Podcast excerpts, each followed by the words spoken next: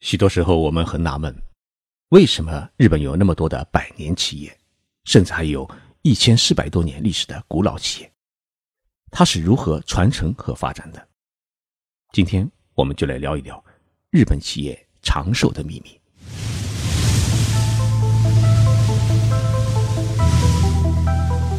任你波涛汹涌，我自静静到来。静说日本，冷静才能说出真相。我是徐宁波，在东京给各位讲述日本故事。来北京采访中国两会之前，我去了浙江采访。由于全球航运的不景气，曾经作为浙江制造业的巨头的造船业了十分艰难的困境，有许多家造船企业呢已经破产。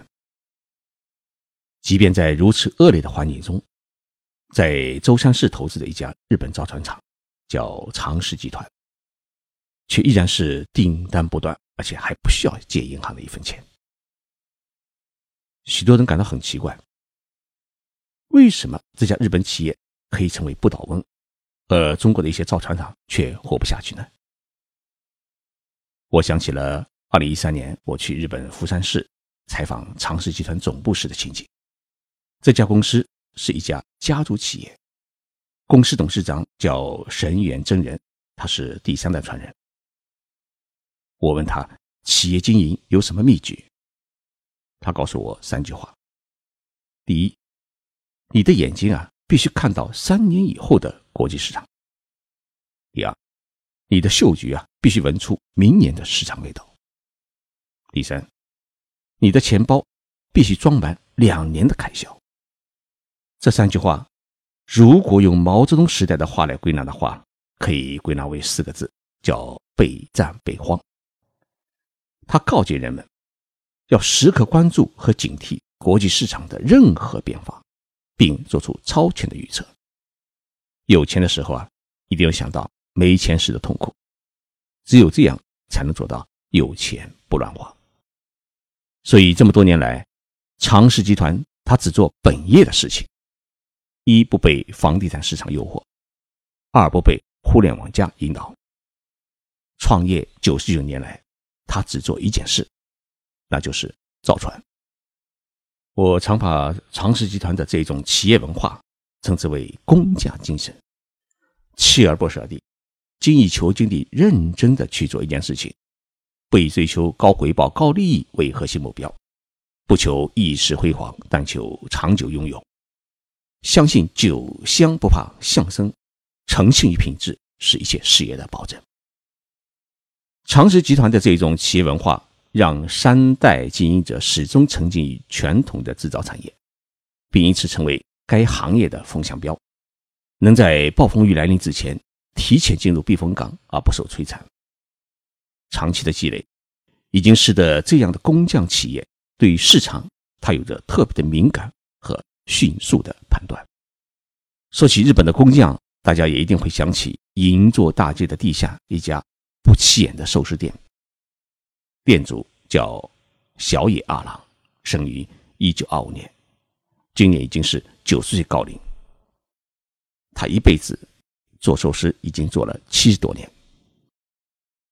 那家店呢？哎，我去吃过一次，只有十几个座位，但是却是米其林三星店。如果两个月之前不预约的话，哎，绝对是跨不进这家店的。二零一四年，美国总统奥巴马访问日本，也与安倍首相一起去慕名前往品尝。一个套餐一万八千日元，就相当于一千块人民币。老大爷是是很有自信的，他自个儿给你配餐，他给你吃什么你就吃什么，直到你吃饱为止。这就是一个寿司匠人的自信。我给你吃的绝对是最好的，用不得你担心和挑剔。在中国人的概念当中，如果一家子爷爷是开拉面店的，就儿子呢是必须考上大学去当干部，而剩下的孙子呢，如果不去海外留学，那就是没出息。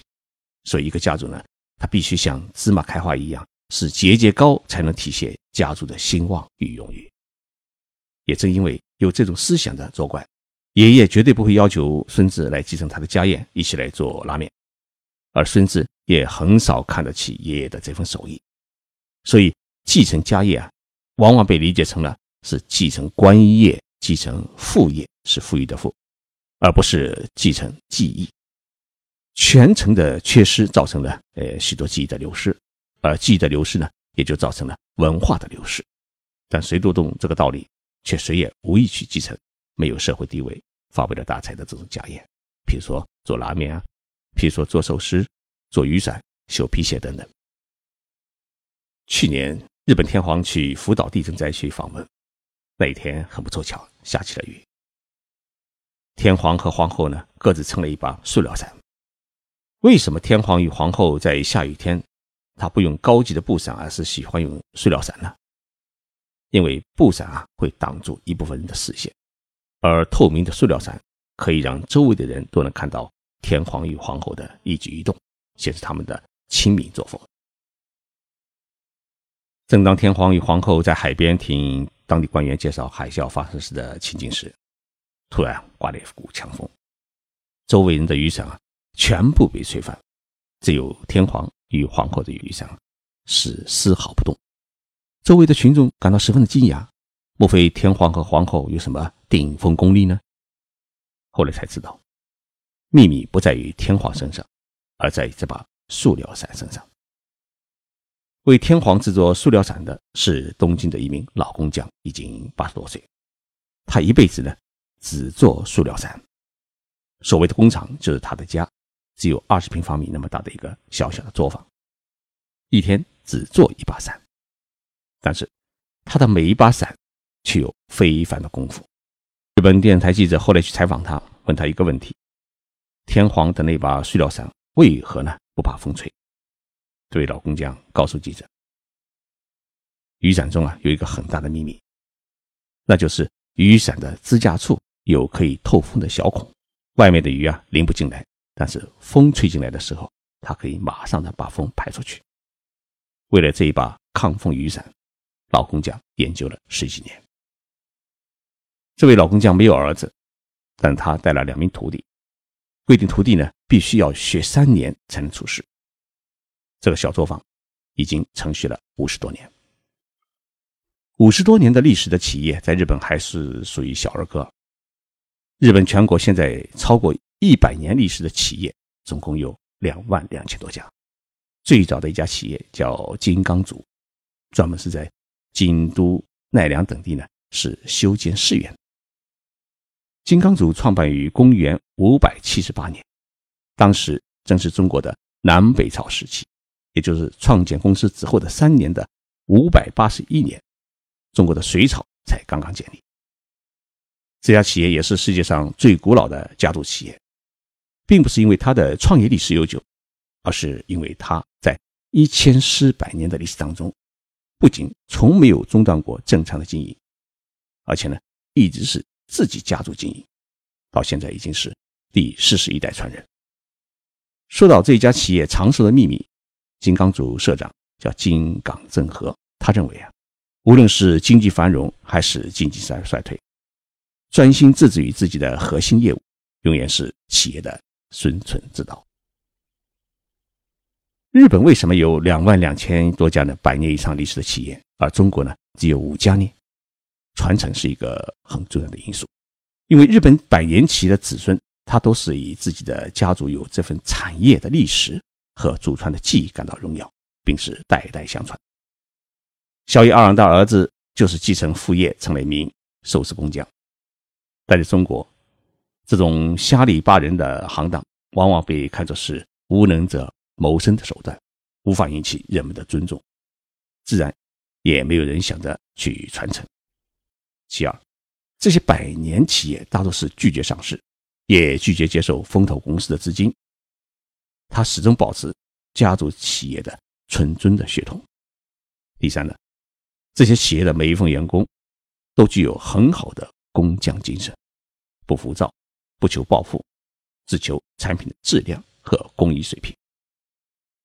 李克强总理在今年两会的政府工作报告当中，第一次把工匠精神写进了报告，并发出了培育精益求精的工匠精神的呼吁。但是在两会期间，不少代表委员在谈到工匠精神时，往往强调了要看办职业学校，培养工匠精神的重要性，但却忽略了培养工匠的社会环境。许多人以为，只要培养一批职业学校的学生，就可以培养出一大批工匠。我想啊，如果一个社会它继续浮躁下去，房价继续暴涨，学历继续成为一衡量一个人的价值的标准的话呢？要叫年轻人沉下心来去兢兢业业的学做工匠呢，是比较困难的。更重要的还在于企业。一家企业如果不专心于做自己的本业，而是靠玩资本游戏，或或者可能靠炒房地产去寻求一夜暴富的话呢，这个企业就存在不下去。今天去开个那个快餐店，明天就把它改成卡拉 OK，那就根本谈不上工匠两字，更谈不上百年之门。一个工匠一定是一个忍得住寂寞、抗拒得了诱惑的人，一定是兢兢业业把自己工作当做事业的人，也一定是具有有饭吃就行的这种特殊情怀的人。工匠他其实是一种品味。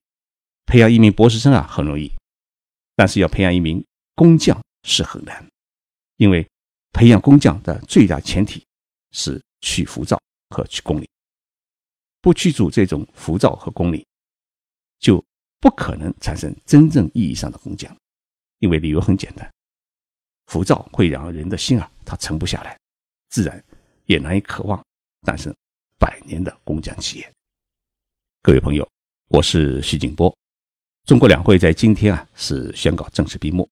刚才我也参加了李克强总理的记者招待会，半个月时间的采访是起早摸黑做了大量的采访工作，也写了许多的报道。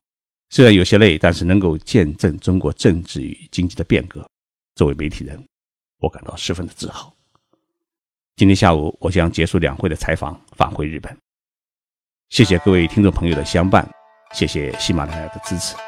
我们下期节目在东京再见。